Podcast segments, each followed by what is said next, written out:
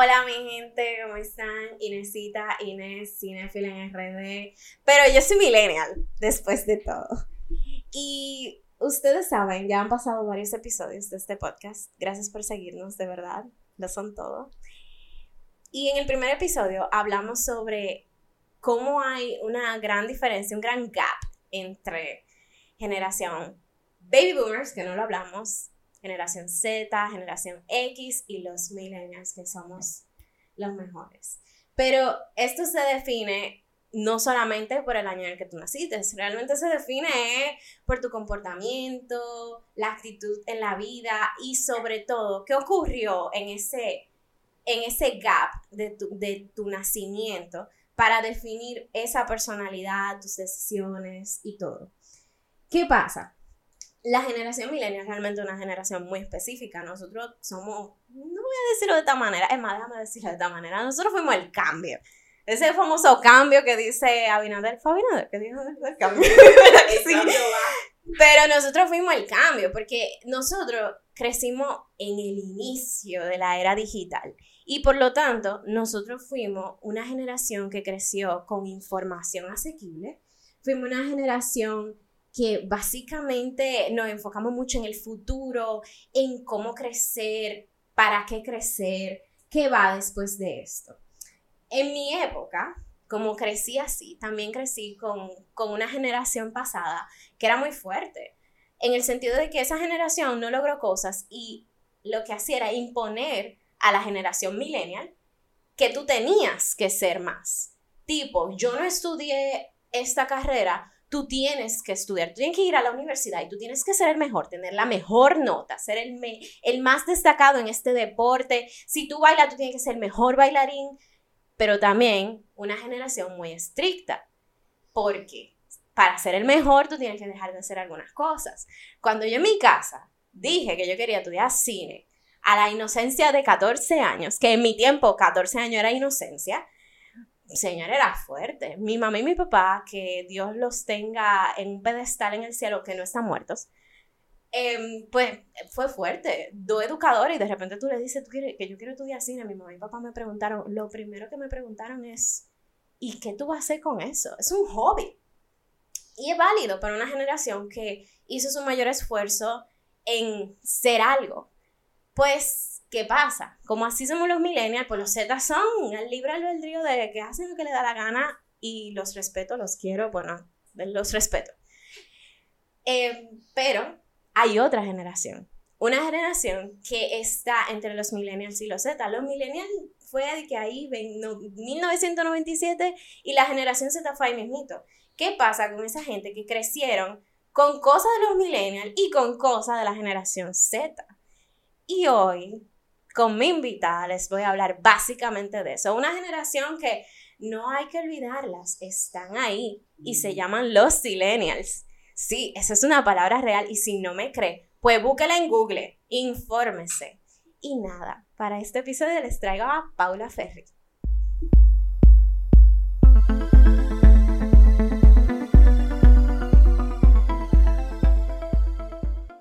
Paula, ¿café, vino o agua? Qué tentación. no, por la hora me voy a ir por el café. ok, ok, decente, bien. Señores. Paula, te voy a ser honesta. Okay. Yo hice mi investigación sobre ti. Ok, eso me preocupa porque tú lo dices así como que encontraste algo. Y yo me aseguré que no haya nada. Oh, wow. Ella hizo una limpieza de su LinkedIn ahorita. No, no, o sea, realmente me sorprendió mucho porque sí yo te había visto y sí había escuchado de ti, pero lo que más me sorprendió fue lo que encontré sobre ti. Porque Paula estaba en CBS, en Netflix, en TV. o sea, tú, y, eso, eh, por eso es que cuando me dijeron de ti para este episodio y lo vi, yo dije, es que ella tiene todo lo de un milenio. Lo único que no tiene es la Lo sé. Bueno, me enteré por ti. Ay, la, la he engañado. Puedes hablar de tu dolor ahora. Bueno, debo admitir que cuando tú me llamaste em, y Rox me escribió, mira que tenemos el podcast y yo que, que es sobre una, una persona que no es millennial, pero vive como millennial. Y yo dije, perdón, yo soy millennial. Me dicen, no, porque tú no naciste en la temporada millennial. Vieja, yo me, o sea, me rompí el corazón. Yo googleé porque yo no me lo creía. Yo decía, de que, que no puede ser porque yo toda mi vida me he identificado como millennial. Entonces yo pienso que vivo- he vivido en una fantasía. Eh, es que realmente la generación tuya, que, que conste, pudiese ser la mía, porque es un roce. Yo nací Sí. en el 94, tú eres 98. 98. Y el millennial, hay muchas personas que dicen, no, rompen el 93, otra gente dice que rompen el 95, otra gente dice que el 97. La mayoría de las personas dicen el 97. Entonces, fácilmente yo pudiese caer en los millennials, que Ah, es tu así que nos caso. llamamos los Sí. millennials. Sí, a los que no lo sabían, desayúnense. Los millennials.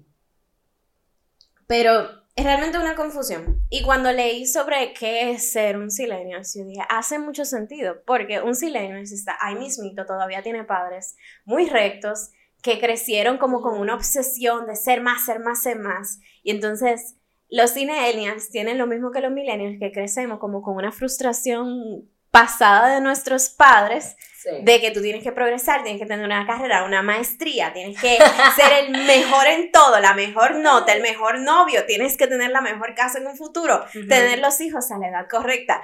Entonces uno crece con esa presión y definitivamente tu generación que creció con padres, generación terminando los boomers, comenzando los X, que tienen esa presión pasada, pues definitivamente tú lo eres. Sí, yo siento que los millennials como que lo crían para ser todos como que entrepreneurs. Todo tienen que ser como, tienes que crear tu negocio, tienes que ser el mejor en tu negocio. tienes que Exactamente. la mejor casa, los mejores hijos, el mejor colegio.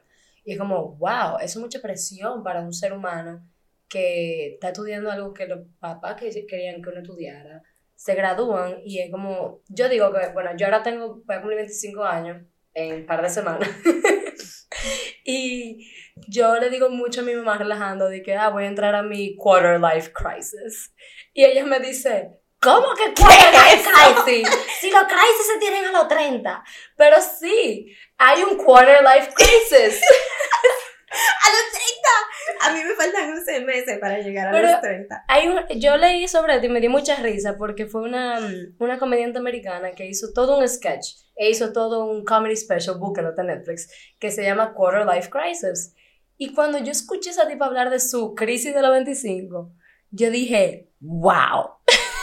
yo nunca lo había pensado porque no había llegado como a ese punto. Claro. Y ahora que yo estoy ahí, yo digo, es verdad. O sea, uno va a la universidad, en el caso de los millennials, o no en todos los casos, pero la mayoría de personas que yo conozco, estudiaron algo porque su papá le dijeron que tenían que tener un degree y que tenían que graduarse con algo para hacer. Ujú. Se gradúan y dicen, ¿y ahora qué yo voy a hacer? Porque ya yo me gradué, ya estudié lo que mi mamá y mi papá querían, ahora Ujú. tengo que descubrir lo que yo quiero. Están los otros casos, yo soy, yo estudié cine, yo estudié algo que a mí me gusta, que yo amé y yo tuve el, el apoyo de mis padres. Yo me gradué y ahora dije, ¿y ahora cómo yo gano dinero de lo que yo estudié? Sí, yo te entiendo, porque sí, yo tuve, yo tuve mucho apoyo de mis padres cuando entendieron la carrera. Porque no es verdad, no es verdad. Y Ramón y Saturnino, si ustedes están escuchando eso, no se atrevan a negarlo. Pero no es verdad que al principio fue como, ¿qué es lo que tú quieres? Tú- ¿A qué tú te vas a dedicar? ¿Dónde tú vas a trabajar? O sea, las preguntas no eran cómo es eso, cómo Sí. funciona. Es como no. qué va a pasar ¿Qué- después. Exactamente, ¿qué tú vas a Claro. hacer después de que tú te gradúes? Ni siquiera he entrado a la universidad, ya estoy pensando en Mm. cuánto debería ganar. Bueno, yo, yo tuve padres, mis padres son artistas, entonces yo tuve el, el apoyo artístico de mis papás. Claro. Mi mamá es productora, mi papá es músico, es más artista. Entonces mi mamá era como más lo lógico mi papá lo más pasional. O sea, ellos se equilibraban en ese aspecto. Y cuando yo me fui a estudiar fuera, yo quería hacer un año de intercambio. Y mi papá no me dejó. O sea, mi papá me dijo de que para que tú das un año de intercambio, cuando tú vas a estudiar fuera, tú vas a waste un año en lo que tú puedes estar de que estudiando. Oh. Y yo, no lo, en ese momento estaba de que, es verdad, mi papá tiene razón. Fue, yo me fui. Y honestamente, por un lado, las cosas salieron como tenían que salir. Como tú mencionas, o sea, yo trabajé en NBC, CBS, Netflix. Y todo fue porque yo me fui fuera.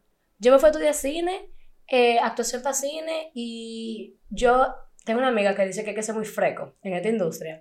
Y yo fui muy freca.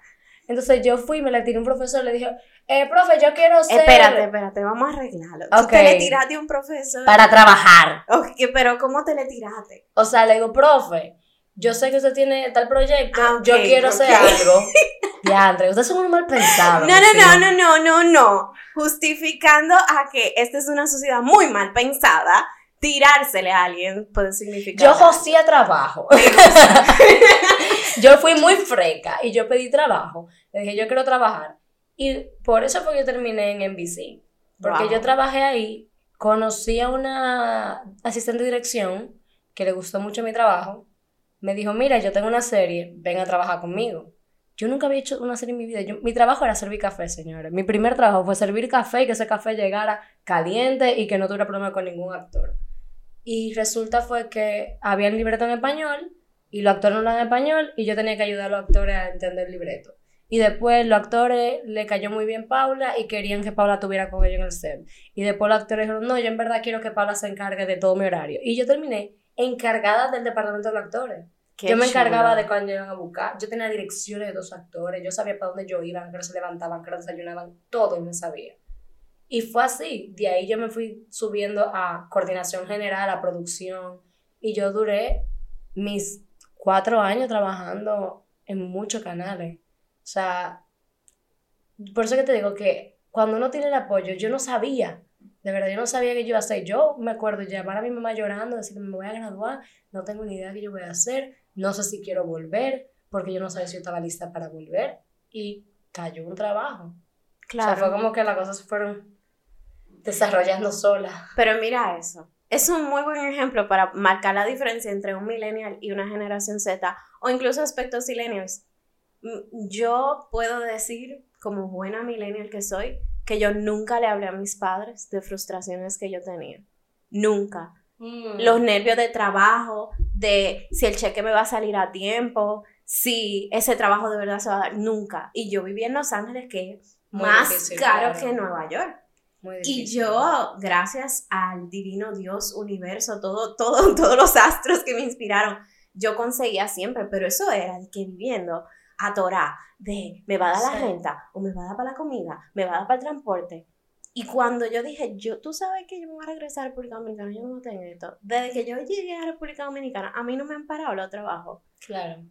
Pero eso era algo que yo viviera así. Pero de, te digo algo. me eso- muero y no lo digo. Es algo que yo le digo, mucha gente se va afuera, me escribe. Y yo me alegro que me escriban y, y yo feliz de ayudar. O sea, Mm. cada vez me dicen, mira, yo no te conozco, pero tengo tal situación, cuéntame. O sea, porque yo lo viví y yo viví sola. Yo me fui a los 17 años a Nueva York. Wow. Yo viví sola, sola, sola, a una hora y 45 de la ciudad. Yo me levanto a las 5 de la mañana, cogí un tren.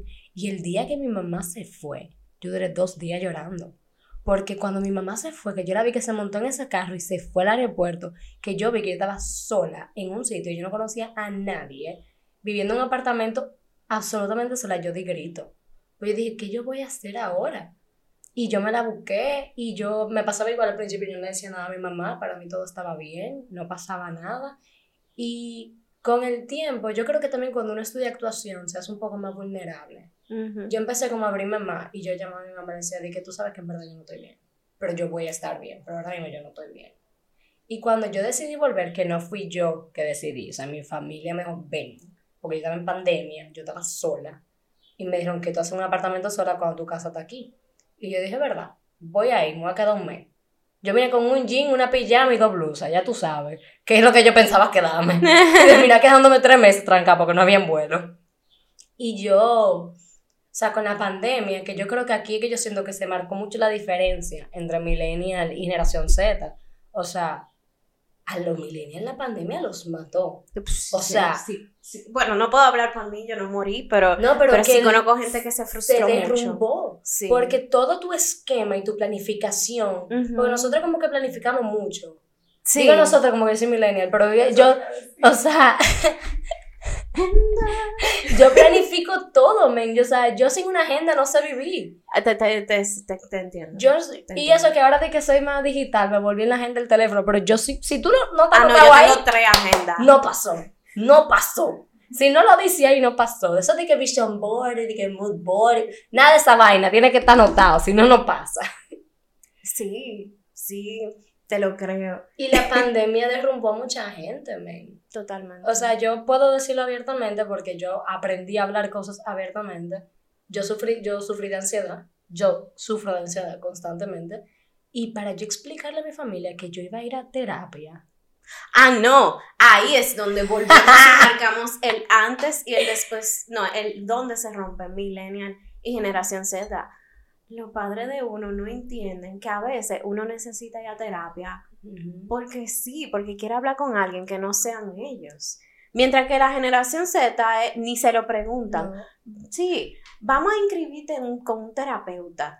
Como que eso, es algo parte que Eso para mí está súper bien. Está súper bien. O sea, todo el mundo debería tener un terapeuta porque ahora mismo la gente tiene que cuidarse el caco. O sea, es de verdad. Es de verdad. La gente tiene que cuidarse. Y lamentablemente no es culpa de los padres de uno. Son otra generación. Una generación con muchos tabúes. Pero la generación Z tiene algo a su favor que debería usarlo para el bien. La Por salud favor. mental es algo real que la gente tiene que cuidarse. Que estoy de acuerdo con los padres de uno o con la generación anterior. Mis hijos, no todo hay que decirlo. Ustedes pueden guardarse cosas. Yo no necesito saber todo de su vida. Bueno, eh, ¿alguna vez a ti te han dicho si tú perteneces a una generación o a otra? ¿Alguien te, o te lo ha preguntado a qué generación tú perteneces? Efectivamente, tú me Ah, preguntas. lo siento, te abordé. Eh, no, o sea, como te digo, yo siempre pensé que yo era millennial, porque la gente como que asumía que yo era millennial y me lo decía. Me decía, ah, nosotros los millennials. Y yo entendía que yo ahí era que encajaba. Incluso yo tengo un hermano que tiene 19 años y todo el mundo me decía como que, ah, es que él generación Z tú eres millennial. Y yo como que asumía que esa era la realidad. Yo nunca investigué, seré honesta. Pues ahí es donde entra el muy millennial de mi parte, donde yo leo e investigo todo. Claro, porque al final del día, realmente nuestras generaciones, tanto la millennials, millennials y la generación Z, son generaciones que como viven en un mundo muy digital, todo lo investigan, todo lo buscan, Sí. consultan. Y pues yo personalmente he crecido con padres un poco cerrados con este tema. Eso, mi mamá es psicóloga, Wow. escolar. Ok. pero, pero psicóloga. Y mi papá es docente. O sea, estoy hablando de dos personas que leen mucho, investigan mucho, siempre Ujú. se mantienen comunicados, pero son personas que son más preservadas con el tema de la mente, las emociones, y son más, eh, son paradigmáticos, tipo, esto tiene que ser así Sí. y así se queda. Entonces, yo sí leí muchísimo sobre qué es ser millennial y yo siempre me identifiqué como un millennial porque de paso estoy en la en En el- el, en- fragmento exacto de eso. Pero tú, por edad, no. No, por Chica, edad no sorry, no, no, no, cae. Me rompiste el corazón, de verdad. Lo siento. Pero yo soy como una millennial. ¿Cómo se dice eso cuando tú eres de que no soy, pero soy parte de corazón? Como que yo soy de corazón, soy millennial. ¿Adoptada? No. Pues, no, pues, no sé si adoptada, Eh, pero vamos, vamos así. vamos, vamos, vamos a buscar la palabra y la Vamos, vamos a poner vamos a googlear y te vamos a decir. Eh, eh. ¿Qué tan importante para ti es pertenecer a una generación? es algo como que te identifica, o sea, yo veo, yo me comparo mucho con mi hermano porque es mi referente más cercano y yo también, yo doy clases, entonces yo también doy clase a niñas de, de 15 años, o sea, se- es el límite, 15, y yo siento la diferencia y yo, yo las veo y yo me acuerdo de, ah, como que mi generación, ¿me entiendes? Nosotros tuvimos una infancia muy chula, para mí, o sea, para mí tuvimos una infancia muy chula, o sea, yo veo ahora mismo los chicos de ahora, o sea, yo veo mi, sí, yo veo a, mi- a mis primas con bebé y they have an iPad como que con tres años. Y yo no me acuerdo de haber tenido una computadora, o sea, yo me acuerdo de una computadora en el colegio, como que ya grande. Mi laptop, mi laptop me la dieron a mí como a los 15 años, o sea, yo no tenía computadora, yo tenía que ir a una computadora en la casa Exacto. para imprimir la tarea. Y era por horario. También. Y entonces, como que también, en comparación a mi hermano, por ejemplo, eso, yo tenía horario para ver televisión, yo tenía horario para salir a jugar al parqueo, yo tenía horario para, o sea, ¿me entienden? Yo tenía bedtime horario, todas esas cosas que yo comparo mucho con mi hermano porque mi hermano las tuvo. Y yo pensaba que, bueno, el segundo hijo, también conmigo era un poco más estricto que con él. También, también. Pero como que es, esas cosas, yo creo, de esa generación, es lo que para mí da importancia. Porque cuando yo hablo con una persona que entiende eso, me hace sentir parte de una comunidad. Claro. Que yo sé que también a la generación Z le pasa. Seguramente ellos hablan con una, un lenguaje o hablan de cierta cosa. Eh, no, mi amor, es un dialecto. Es, Yo lo que es una forma totalmente diferente de comunicarse. Y están hablando español y tú Claro. que- Y tú te quedas de que, ok. O sea, me pasa mucho con, mi- con mi hermano. O sea, yo veo a mi hermano hablando con sus amigos y yo hablo con mis amigos y tú te das cuenta de la diferencia. Y nos llevamos cinco años, somos la misma generación, pero son cosas totalmente diferentes. Sí, Entonces, eso te hace sentir parte como de una comunidad. claro. Como que eso te hace sentir diferente. Nosotros lo, como que, para mí, por lo menos que estudiamos aquí, tú sales a la calle y tú sabes en qué colegio tú te graduaste, pues yo salí contigo, me juntaba contigo en tal discoteca, a tal edad salíamos. Y yo, por ejemplo, ellos me hablan de sitio ahora que, ah, voy para tal sitio. Y yo dije, yo no tengo ni idea de qué Sí, es eso. Sí. Y te enfrente de tu casa ahorita. Sí, o sea, y yo tú dije, no, es que yo no voy a ir, Claro. porque ya esa etapa pasó. Entonces, sí, es importante por eso, porque tú te sientes parte de una comunidad.